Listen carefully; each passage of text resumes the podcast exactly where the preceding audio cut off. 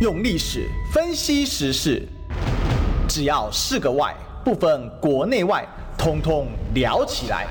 我是主持人李义修，历史哥。周一至周五早上十一点至十二点，请收听《历史一起秀》。各位中广听众朋友，大家早，这里是《历史一起秀》的现场，我是主持人历史哥李义修。那我们今天的来宾呢？哈，照例是要来连线我们的借问集大使哦。那刚才因为有点技术问题啊，所以我们稍晚哦，大使会加入我们的讨论。那今天呢，要来跟大家讨论一个议题哦。最近呃，我想应该算我们网络上最红的啊、呃、这个评论家吧，哈，我们这个。前立委郭正亮亮哥哦，他在这个他的网络节目上面呢，有提到一个新的一个概念，其实也不是一个新的概念啊，只是过去台湾大多数的评论评论员或者是一些专家学者不太敢去直接直白的提出来，或者提出来呢，啊会被认为说是在为中共来做一个这样的宣传的概念嘛，哈，就是被被说抹红舔共这样子哦。那就是这个所谓的美国亚洲霸权面临崩解啊！哈，事实上，在我看来啊，这不只是一个亚洲霸权面临崩解的一个过程哦，它是一个呃这个全线性的一个呃这个溃溃体的一个状况啊。那但是当然不是说呃美国就从此之后啊就不行了，呃，但是呢，呃，它它这个整个过去，尤其在后冷战三十年啊，世界单极这样的一个角色啊。哦，会有所来改变哦，所以我们在讲这个观念的时候，其实也要搭配一些啊，这世界各地或世界各国啊，哦的一些领袖的一些看法啊。那比如说，普丁就提到啊，哦，这个俄国总统普丁就提到，单极时代已经结束了。那什么是单极呢？其实单极就是美国哦这一个哦这个霸权的力量啊。那呃。其实整体来讲啊，我我们在看这个世界的时候，我们要从一个比较大的历史脉络去分析。其实每一个专业的角度，他去看待所谓这个世界的脉动的时候，他这个角色跟角度会不一样啊。比如说我本人是学历史的哈，我在看待这个的时候，我们会来看说，哎，这个霸权的脉动是怎么样？根据杭廷顿的说法，这个西方文明有所谓的百年强盛之说啊。事实上，我觉得这个说法是稍微笼统啊。不过，为什么讲百年啊？一百年确实会改变很多事情，特别是在这个近代以来哦。那我们一般讲近代会从什么时候开始讲了哈？近一点的话，我们会从文艺复兴哦，十四到十六世纪文艺复兴开始讲啊。那远一点的话呢，有些人可能会拉到呢，哦，可能从商业革命开始之后啊，慢慢就开始带入这个所谓的近代的观念哦。那这观念其实呃，它的这个变化，它是一个很很重要的哦，就是在。尤其是欧洲啦，哦，欧洲因为在这个西元四七六年西罗马帝国灭亡之后，就进入他们所谓的黑暗时代，也是原本的政治科层组织已经不存在了。那就慢慢的呢，哈，这个社会啊，哈又又经历过一些黑死病等等的，所以它有一种这个所谓的上面的一种凝滞之感哦，哈，哎，我们带大使连上线哦，太好了，我们解决了技术问题了哈，大使早，早早早，历史哥好。是，抱歉，稍微有一点技术技术问题。没问题，没问题哈。这个呃，科技呢，哈，始终来自于人性，所以人性呢，呃，始终会这样这这个出现差错啊。人说古古人说的“人非圣贤，孰能无过”，对不对？然后我们技术啊，也是人性的一部分哦。或者跳一句台语的这个传统说法，对不对？啊、呃，这个卡波打叉瞎了没？我听无嘞，这句我听无。那今天其实。要请大使来帮我们分析分析啊，因为最近应该也是大使的好朋友啊，嗯、这个前立委郭正亮啊，他很勇敢的提出了一个 呃说法，就是美国在亚洲的霸权的结束了。对对对。哦，那那一天这个这个这个所谓的这个节目啊，啊是他的这个网络节目，那这个大使还特别推荐给我看，我很认真的整个啊一个小时都把它给看完了。那其实这个概念其实它并不是说呃就是。呃，过去没有讲，只是在台湾哦，你要公然的这样讲啊，你没有像郭正亮这样的一个身份背景哦，基本上都会被说成了别有用心哦，为匪宣传。哦，对，那大师你怎么看这个郭正亮亮哥这一次提出来所谓的呃美国啊的亚洲在亚洲霸权的这个崩解或结束呢？我我讲第一个那个正亮兄讲的是一个事实啊。这个其实现在大家都是深有同感，基本上就是这样一个状况。那就套他郭郭委员他自己讲，他喜欢从系统的角度来看问题。嗯，因为他当初学的是机械，这是机械工程，这是很科学性的。那么他又受过这个心理学训练，又受过这个社会学、政治学，所以他的这个就是说跨领域的这种啊学术的这种训练是非常足够。所以他从系统性把这件、把这个、把这个整个主题哈。从各种不同的面向，然后很具体的，也很有架构的这个哈说明哈，呃，所以我认为他是这个洛阳纸贵啊，那个点击率高的不得了。因为我我那天我一看我就我就觉得哇讲的太好了，这个这个应该也是我们台湾之光啊，就表示我们台湾真的是有人才，嗯，那么看问题哈这个。不但这个见解独到，而且这个非常有深厚的学学术学术根基啊，然后又有实务经验。那他讲这个现象，其实大家都已经观察到了，就是说西方的没落了，尤其是美美国为首的西方的一个没落，那就是说世界在一个整个在一个转换的过程中，那他当然讲的大部分是这个这个这个没落的一个事实。那魏就是一个没落的帝国，一强权，他如何在回应？他如何来看这个这个世界各个地方发展的事情？嗯，以及他怎么回应？那他回应的局限在哪里？他回应的这个可能效果在哪里？我这样他讲的非常清楚。那这个是值得我们关切的，因为在这个转变过程中，哈，我们常常学社会科学说，就是 transitional period，哈，就是说。这个是一个两个秩序之间中间变化，从一个秩序走到另外秩序，这个变化这个过程，这个有一个哈衔接期、转变期啊。其实这个是一个最危险的，嗯，因为它是一个不稳定的，对，就跟你开车一样，你如果都在直路上走的话，哈，事实上的话，你有时候像美国的车还有一个 cruise，你就定一个 定一个时速就可以慢慢走，对不对？太远。可是你在转你在转弯的时候你就很危险。嗯，车子都是转弯的时候，那坐飞机最危险的是什么？起飞跟降落的时候，那个都是一个转换期。那飞机从地上要飞到天上，它要起飞；天上要掉掉到地上要下降，这都是转换期。转换期最危险。然后最值得注意就是说，在这个转换期最危险、最危险的是什么？最危险的点是什么？然后呢，如果不幸身身处在最危险的那个点上。自己要怎么小心？那我觉得基本上，呃，我觉得，我觉得，我觉得郭正亮是语重心长。那么他特别提醒我们台湾人，要告诉我们这个世界正在转变。那这个转变不是随我们台湾人的意志而转的，这个是国际大势在转。那我们台湾处在什么一个位置？我们应该如何自处？我们应该认清楚自己的啊，最好的选择在哪里？不要押错宝了，不要不要跟着大势所趋，跟人家反方向在那边硬闯啊，或者说人家这些啊，在人家瞧大势的时候，你在里面啊，就说哎，有我啦，有我啦，打我啦，打我啦，这种这种就是要避免。我是觉得，呃，所以就是说，任何一个团体、一个社会啊，要有这种看清楚大局面的人，看清楚我们这个环境放在一个大环境里面。我们是在什么位置？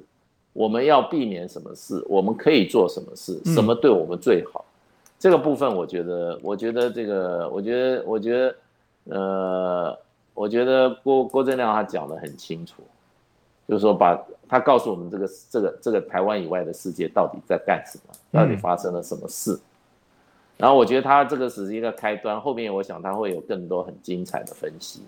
那回到我们台湾本身。我们台湾在这个变局中啊，这就是一个变局，一个转换国际秩序转换期里面啊，我们我们最好的一条道路是什么？我们应该怎么安身立命？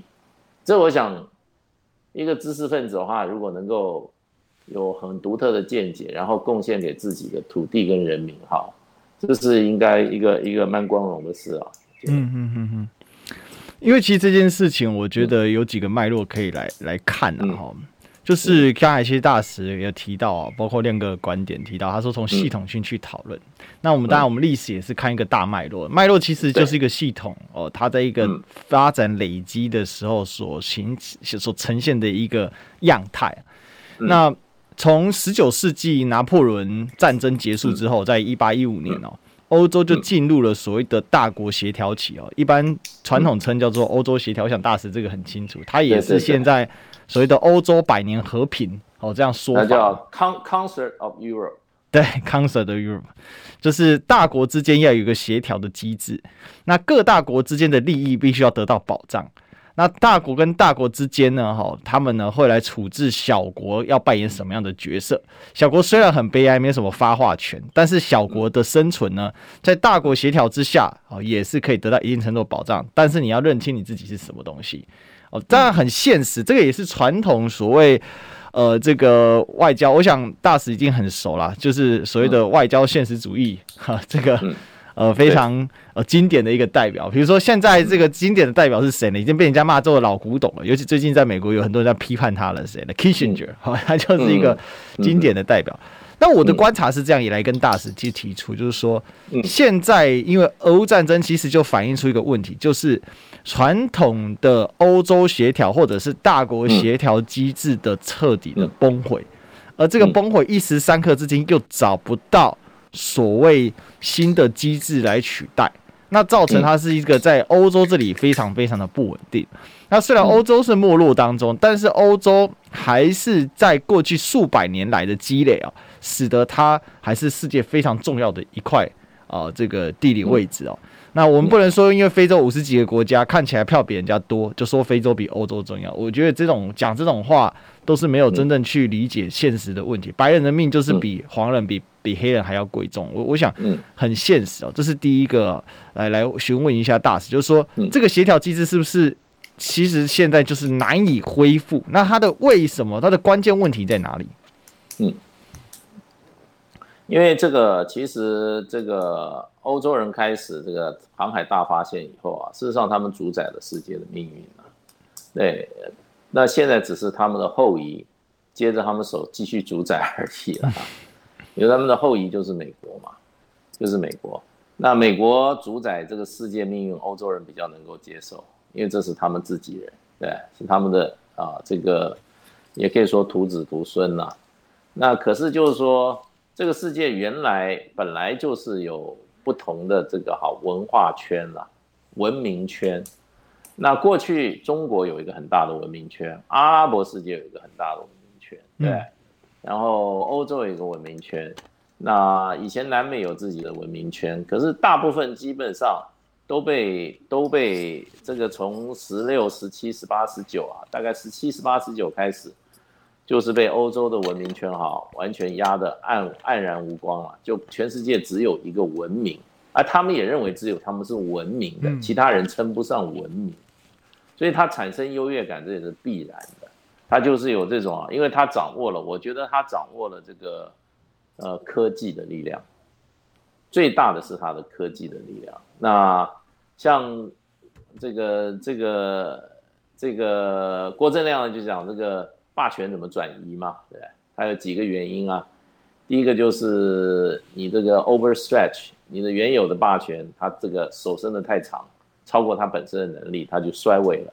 第二个有一个就是啊，新科技的出现嘛，嗯，新技术的出现嘛。那这个新技术出现就造就了欧洲文明啊，哈，就等于说啊，呃，称霸全球这么久。那现在，所以他们没有办法继续说新科技已经完不完全他们掌握了，非欧洲文明也掌握了新科技，日本是第一个，对不对？韩国现在中国，哎，都掌握了新科技，那这个东西它的霸权，它这个文明就要重新产生了另外一个中心，嗯，那现在就是这个情况了，那所以你本身已经不是霸权了，那你要成为新的霸权，你要柯震阳，柯震阳讲说你要有新的科技，对不对？啊，新的武器，我他讲了四点，我另外一点我一下想不起来。嗯，你要有新的武器，那现在来讲的话，非欧美文明掌握新科技、掌握新武器的，大概就是中华民族了嘛。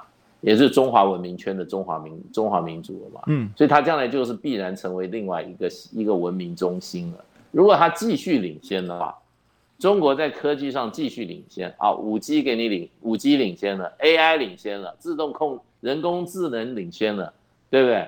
然后航天，然后这个这个航天，然后这个这个还有这个所谓的呃叫什么这个呃。很多新的科技哈，计算啊，大运算，嗯，啊，然后还有这个量子科学，对。啊，这些都被中国人掌掌握掌握在中国人，那就是新霸权嘛，嗯，那你有这些新科技，那你武器更不用讲了，对，中国大陆就有这些那新武器，你有超高音速，哎，有这些有这些这些所谓的这些太空战的能力，你有空间站。你可以掌握这个空间的这个哈太空的这个控制权，这些那你就是新文明，你新文明你就新霸权。那现在很很明显的就变成就是说，在现在跟未来看起来，只有中华文明有挑战的能力了。嗯，对，印度没有，印度不可能，印度没有掌握新科技啊，没有新武器啊，没得玩嘛。对，然后你本身你这个文明你要足够的体量。你要足够的体量，那这个现在中国又有这么大的体量，所以势必将来就是中国中中国这个中国这个文明圈会崛起。那以中国现在的中国为核心，那么跟历史上传统历史传统跟中国走得比较近的，然后还有就是什么？还有就是说地理位置比较近的，那将来都是这个文明圈的核心国家。是因为。这个刚才大使有把我们从呃这个就是说最近的一些科技哦，这些霸权转移啊哦，它所需要的一些要素，其实事实上这个郭正亮也有提到，但是我认为说现在一个关键状况就是既有秩序的崩解，然后他没有办法呃这个不稳定是来自于既有秩序的崩解，但它一直没有办法找出那个新的一个。呃，一个这个所谓的新的秩序的一个问题啊，那我认为在欧洲，就我刚才提到的这个过去欧洲协调已不复存在。虽然在二战、一战、二战被再次被破坏，但是在二战之后呢，这个冷战重新起来之后，事实上它就是一种欧洲协调的。这个灵魂或幽灵呢，依然嗯存活在这个世上。可是问题是，现在感觉起来，欧洲协调的那个精神，在欧洲人里面已经不见了。因为我看了一下 Scholz 啊，德国总理啊，他最近讲了一个话，就是说我们无上限的挺乌克兰啊。但这个是以这个过去大国欧大国协调或欧洲协调这样的概念的时候，会觉得很莫名其妙。嗯，你大国之间要敲定你自己的问题，怎么变大国无限制挺小国，而且不计代价、不计时间，哈，无限制这样挺。当然讲是讲一回事了，我们也必须去说。所以我我所以才刚才才想请再再想请教一下大使，就是说，因为大使也在欧洲待很久嘛，嗯，就是说这个欧洲人现在这种失控的这一种。这个所谓的这种协调机制是原因，根本原因是什么？他们真的就是这么接受美国来主导他们自己的利益吗？因为我觉得这个是现在在这个我如果把世界分成西线跟东线好了，这个是西方这一线最大的问题的存在。俄乌继续打不停，这个世界不会有太平，因为这个地方太的特殊的状况。现在其实欧洲协调，第一个你要界定什么是欧洲，它的疆域到什么地方？嗯，对，它现在怎么界定这个欧洲？好，这种欧洲文明好，它是一个文明好，它是一个 civilization。嗯，我们讲中华文明、欧洲文明好，那它现在怎么界定这个欧洲文明？这个我觉得季辛吉前一阵子讲了一句话，他点醒，他要点醒欧洲人，可是大概没有人没有人去注意，他说。欧洲人必须要思考重视，把俄罗斯留在欧洲的重要性。嗯，也就是现在你们即使是基本上不把俄罗斯当做欧洲人在对待了，而且你再正进一步把它又从欧洲这个大家庭里面哈，你把它赶出去，那个这个就要回到就是说欧盟这几十年的这个哈整合的运动里面哈，他们现在整合的一个意识形态是什么？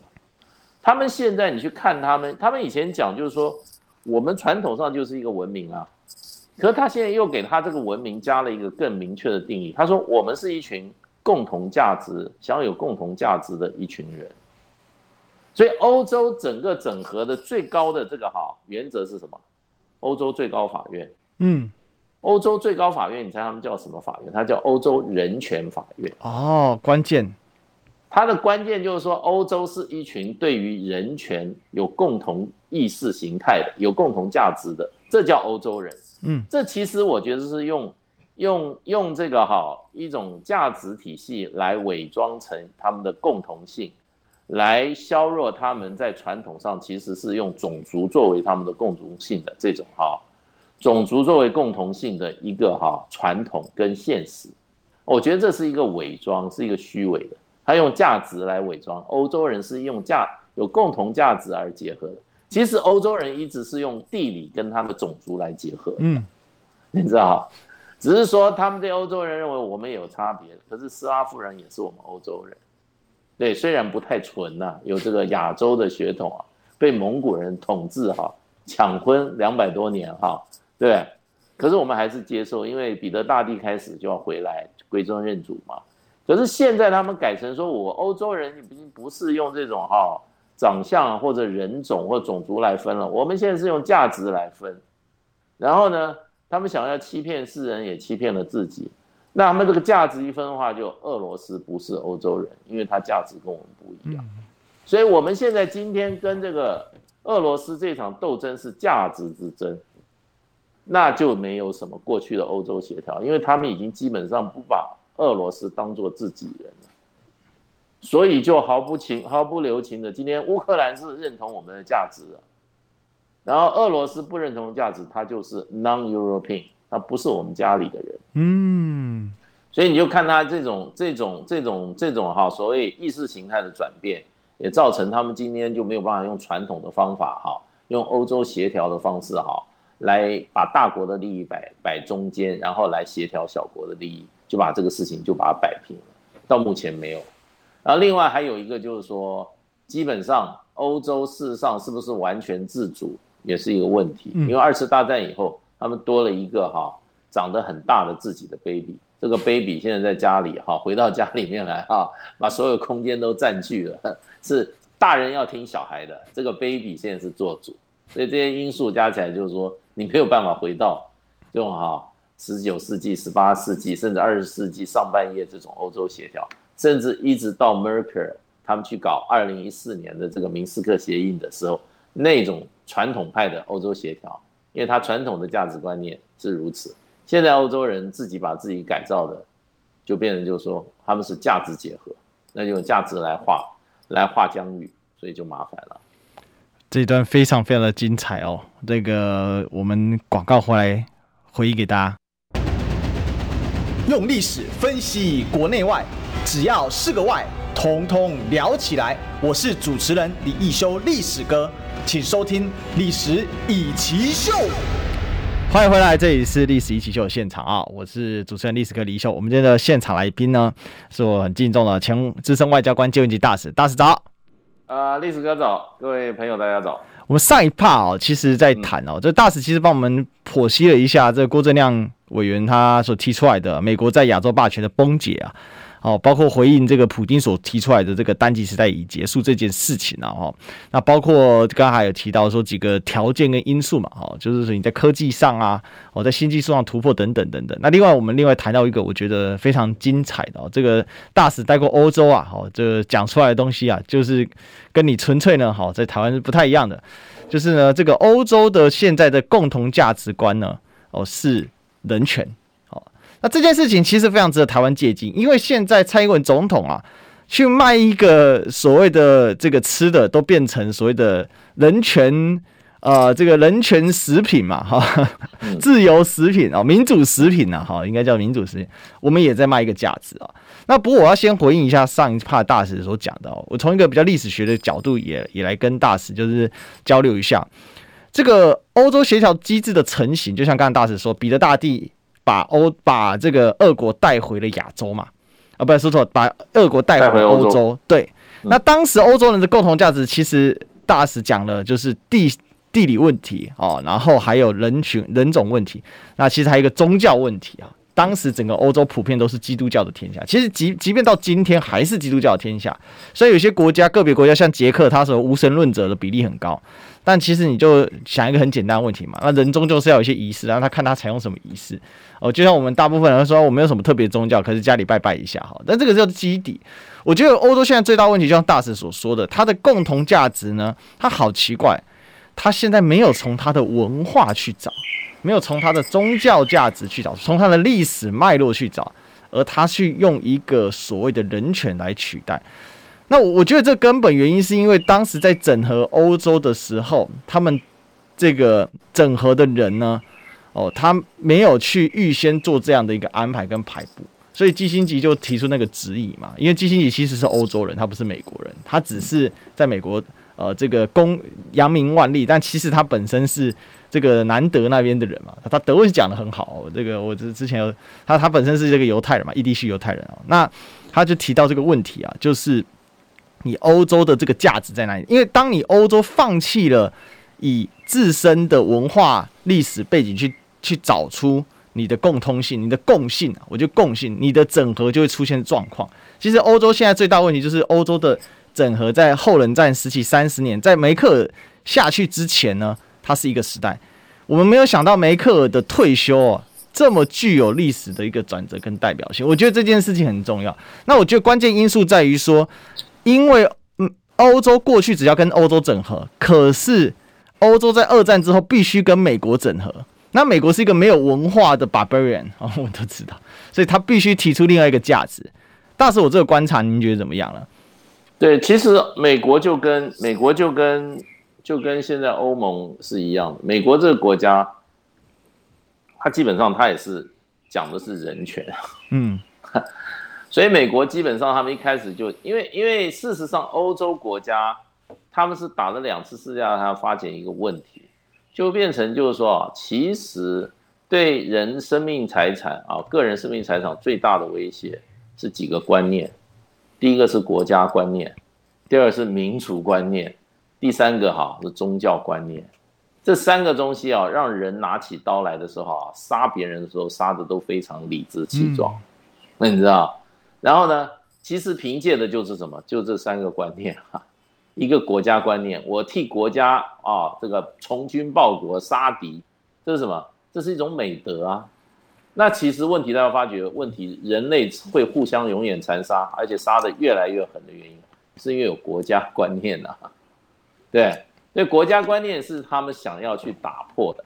他认为国家是一个，他们在二次大战以后要在建立人权宣言的时候，他们第一个发现就是说，国家跟政府是人类社会历史上最有系统、最大规模残害人权的最主要的啊，这个好主体。那第一个就讲这个，然后第二他们还没有讲，就是没有写得很清楚讲就，其实宗教也是一个，也是一个。那这种杀戮事实上比种族主义还要更强，所以呢，他们就要建建构一个高于国家、宗教啊，呃，还有政府这种，还有这种哈、种族以上更高一个价值，就是人权价值嘛。所以他就讲一个人权价值。其实这个其实美国当初在这个建国时候也是这样想的，他们那些 founding father 也是这样的，他就说 all men are created equal 啊。就是说，所有人都他以个人主义出发，人都是平等的，人的尊严哈都是哈有一些是不可剥夺的。也就是说，这个其实在欧洲的一些想法。欧洲因为传统上他们这些民族主义兴起，国家主义兴起，宗教走出宗教黑暗时代以后，他们那些哈讲这些哈人权讲民权的，就是说人生而平等，人的。人权是天赋人权，这是不可剥夺的，意思就是说，不可被国家、不可被政府、不可被宗教领袖、不可被这些哈这些所剥夺。所以这个东西一直在欧洲没有、没有、没有、没有、没有、没有怎么样，没有真正的落实到他们的这个整个的这个哈所谓的这个社会体制里面。所以他们发生了两次世界大战。那美国是提早把欧洲人那个三百年前、两百多年前的发现的那些哈，那些那些价值观念跟那些理论思想啊，美国是第一个是体现，欧洲只是跟在欧美国的后面。那不过就不管怎么样啦，我觉得不管你这个社会的思潮什么哈，这些东西，其实真正让你的你的思潮能够成为普世价值的时候呢，基本上靠靠你的这个物质力量，物质力量就看你的掌握科技的水准，掌握武器的水准。你掌握科技，你掌握武器，你有这个物质力量，你就可以把你的价值凌驾于别人。要不然的话，你的价值就一文不值。那现在中国大陆越来越讲，你去看习近平讲话，越来越讲中国人的世界观。第一个强调多元多边，对不对？第二个尊重别人的别人的发展的权利。第三个，第什么事大家协调着办，对不对？第二个不要搞小团体互相斗，这都很中国的，很中国传统的。啊中国人群而不党啊，和而不同啊，嗯，对不对？那中国人就是说，基本上就是说。民以食为天呐、啊，对不对？戒斗啊，然后怎么样？就是说，价值是多元，尊重别人的想法，对不对？中国到现在也没有思想区域一元呐。儒家搞了搞了两千多年，现在还有人讲我是道家，还有人讲我是法家，嗯、还有人讲我比较欣赏墨家，对不对？没有说一定要搞，要一定要强迫你就都都都转化成儒家，而且这套中国思想的开始，中国价值。以前人家你没有物质力量，人家有说你在你在做什么？你在讲什么梦话啊？因为现在你有物质力量了，你讲话就有分量了，所以就在改变。那欧洲说起来，他们这一套东西的话，就变成他们这一套讲法，就现在还有又变成什么？金科玉律，一切以人权为标准。可是说实话，人权他们强调的人权，跟他们没有做到的人权太多了。他们强调的这些东西，跟他们实际在做的时候，真的差别太多。当然，欧洲事实上改了很多了，就是说用人权来做共同的哈，这种人就是说国与国、社会与社会的连接哈，事实上也有好处了。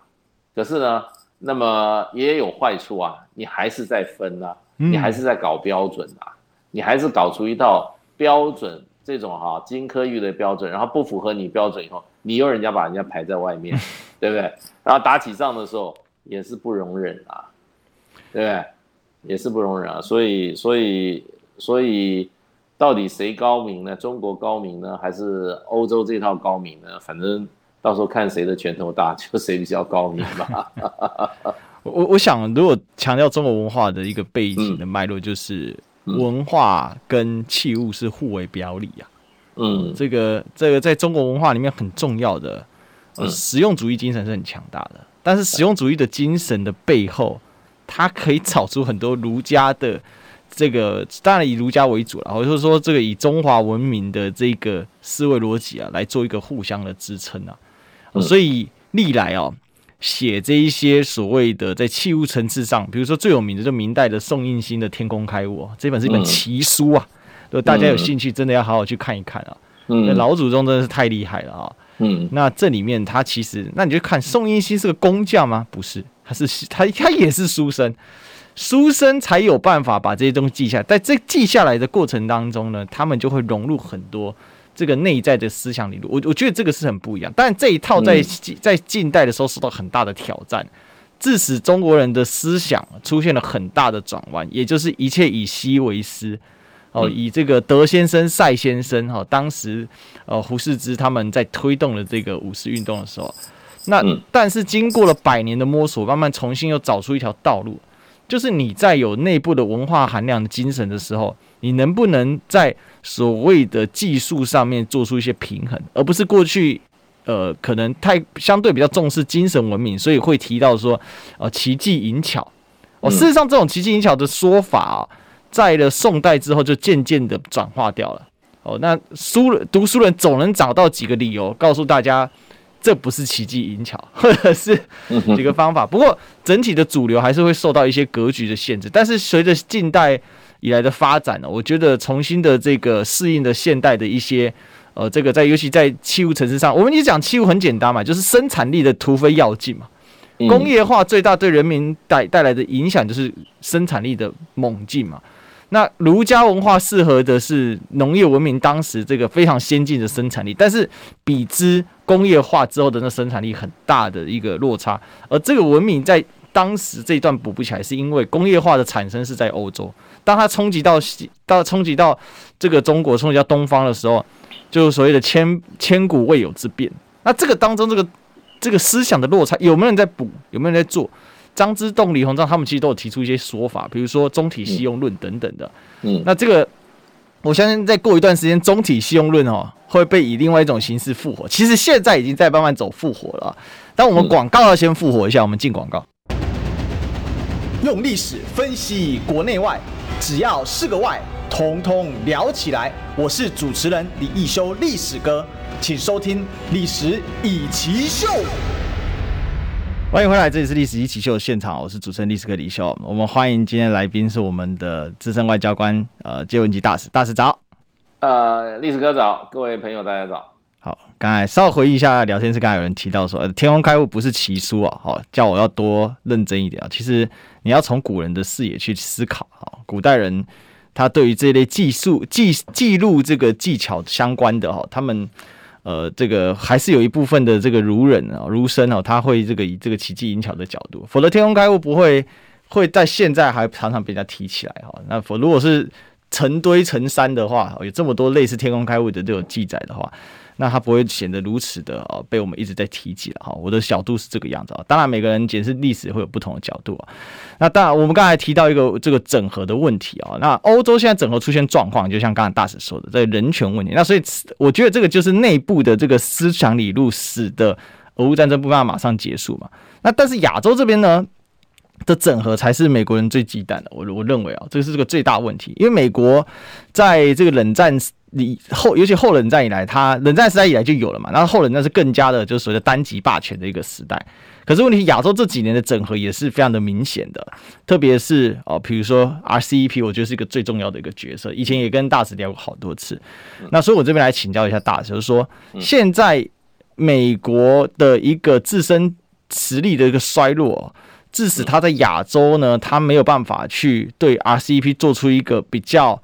呃，我觉得有力的回应啊，不管是 IPEF 啊，或者是他对台湾的这种呃这个二十一世纪贸易倡议啊，其实都遇到一个很大的一个状况。他对台湾这样子做，台湾可能会吞啊，那是因为我们有特殊的呃领导的 我们的总统他的特殊需求嘛。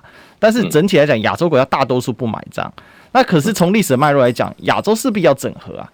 那这种这种整合过程中，呃，其实我可不可以这么说？美国。霸权的这个崩解，其实主要就是对于世界各国渐渐的回到它原本的历史脉络的发展上面，它没有办法再用过去那一种特殊的时空背景，包括冷战对峙，或者是它当时超强领先于世界上好几个代数的科技力量，甚至是经济、工业生产等等，哦，做出有效的回应，所以导致它现在真的看起来力气是衰弱的，嗯。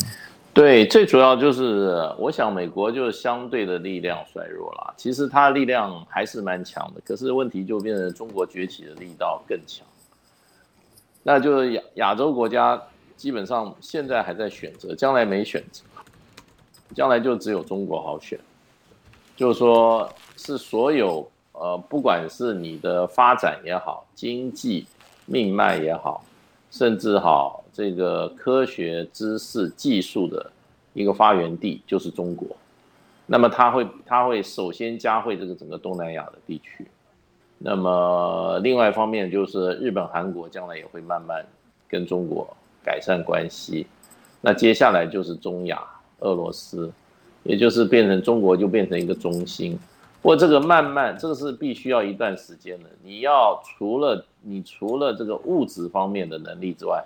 你还是要有这种哈，这种精神层次的，比如说科技，你必须要有这个哈极高的科技的主导权，对，你是一个科技创新的一个中心，那不只是科学技术的这种硬硬件的，还有社会啊，社会制度治理模式啊，社会价值，你也有必须要有领导的角色，你也要必须要有领导的这种哈。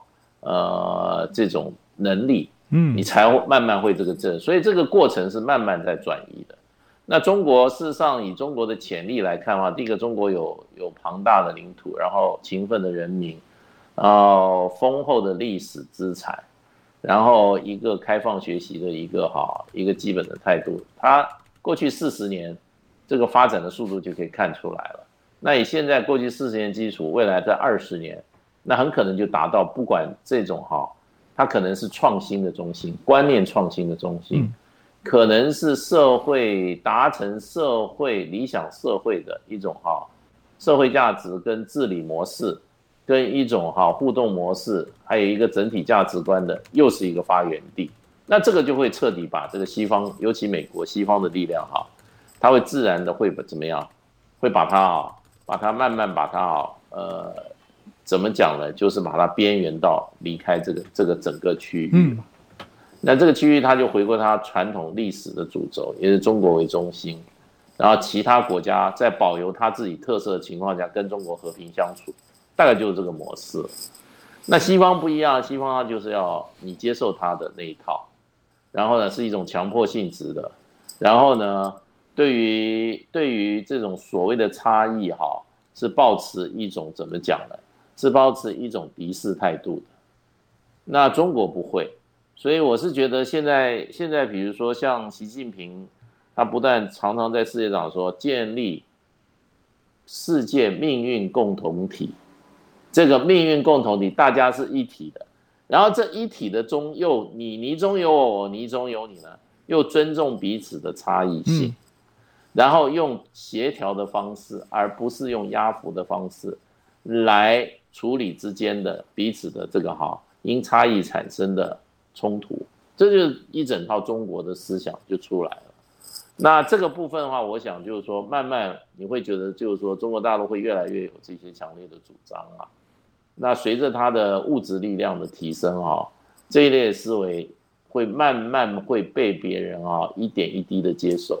嗯，那这个时候美国的不但丧失了它物质上它意识上，另外一方面呢，在这种哈所谓的思想啊风潮的影响上啊，它也慢慢会被会被中国取代。而中国如果这一套东西在亚洲能成功的话，在世界都会成功。因为亚洲本来就是一个高度异质性的一个州，对，有不同的宗教、不同的人种、不同的文化背景，啊，不同不同各种各各种各种各样的国家，所以如果中国在这个亚洲社会就能够被被成为哈，呃，一个主要的一个哈一个领导的角色的话，那中国在全世界的领导角色那是可以可以改，而且是一个不建筑在。所谓的军事强制基础的一个哈呃的一个新的一个怎么讲新的霸权？嗯嗯嗯，我我我觉得就是历史有一些经验可以提供给，就是现在中国正在发展中。我我想习近平为什么要做第三次的历史的这个诠释？我觉得这个很重要。嗯、这个诠释表面上看起来。呃，好像有些造就，有些干嘛？但是我认为它里面有一个东西，就是他在宣示一件事情，就是不要再以西方为一个中心去思考自己的问题，因为他们最近包括教科书的整改嘛，那这个都是在习近平的第三次历史的诠释之后开始出现的。那因为台湾很好玩，台湾在看待从中南海发出来的这一些不管说法哈，或者是。这些公告或者宣誓的时候，我们一律把它当成干话，这是台湾很奇葩的地方。但你从中国历史来看哦，那皇帝写的诏书啊，那真的都很像干话。那能不能落实呢？就要看待那个朝代的能力到哪里啊。哦，比如说我很喜欢举个例子，汉朝啊，因为两次汉朝啊都灭亡在农民起义当中，那根本原因就是土地的兼并嘛。那所以汉代的皇帝最喜欢写说禁止土地兼并，但是有能力的皇帝写出来的时候，他能够执行。没有能力的皇帝的时候写出来像干话，但是你一体而看之，全部都把它当干话，我都当做一个空包弹的时候，那你就会产生误判。我我觉得这个是一个很重要的一个道理在，所以刚才大使讲的很重要，就是说能不能形成一个范式，形成一个一个新的一个治理的模式。其实从过去来说来说，就是所谓国家的概念，这些都是西方人啊，这个民主国家概念都是西方人强加给东方的。那这个其实是造成分裂最主要的原因呢、啊？为什么要大国协调？因为我就不能兼容，所以我只好大家坐下来，否则要回到三十年战争，杀得头破血流嘛；要回到拿破仑战争，大家被揍得鼻青脸肿嘛。那唯一的方法就是认清现实，坐下来好好的谈。那是属于西方人的模式。但是我认为现在的一个从历史脉络来看的话，那什么是符合亚洲人的模式？哦，这个就是接下来要去摸索的。而且其实慢慢有摸出一些点嘛。那我认为中中国也做了很多了，包括什么“一带一路”啊这些东西，它其实都有借鉴过去的方法，然后慢慢的去说服。否则的话，日本跟韩国为什么愿意加入 RCEP？这个很重要啊。那所以我最后一点时间呢，我们就来再回探讨到美国的本身哦。当时这个美国这个通膨已经爆炸了哈，那很多人就把一九八零年代的这个美国这个压下通膨来看，但是大部分人都只提提到金融工具层次的，但是没有去提到当时的背景的差异。第一个，国债的量级差太多了；第二个，当时美国还割了很多韭菜啊，哦，这个包括日本哦、欧洲甚至中国都有捐血啊，大家都捐了不少血，才把它那一次在。哦，这个因为石油危机而产生的大超高通膨给给压了下去哦。那你你怎么看这一次通膨最终对美国的整体影响，还有这个所谓的这个霸权的崩解这件事情？我觉得这次通膨当然基基本上美国为了应付几次危机啊，这次新冠啊，啊，它这个印了太多钞票，然后再加上这个拜登政府上来以后啊。它有很多社会主义的这种色彩的这种啊，这种政策，也就是本来是由民间在做的，那么政府在那边啊，政府在那边把它揽揽过来做。美国本来是一个纯资本主义社会，嗯，可是可是现在有一点，美国现在这个政府就是说要掌握它这个整个的所谓的产业发展的方向，然后用补贴的方式来掌握产，这都需要用钱，所以它。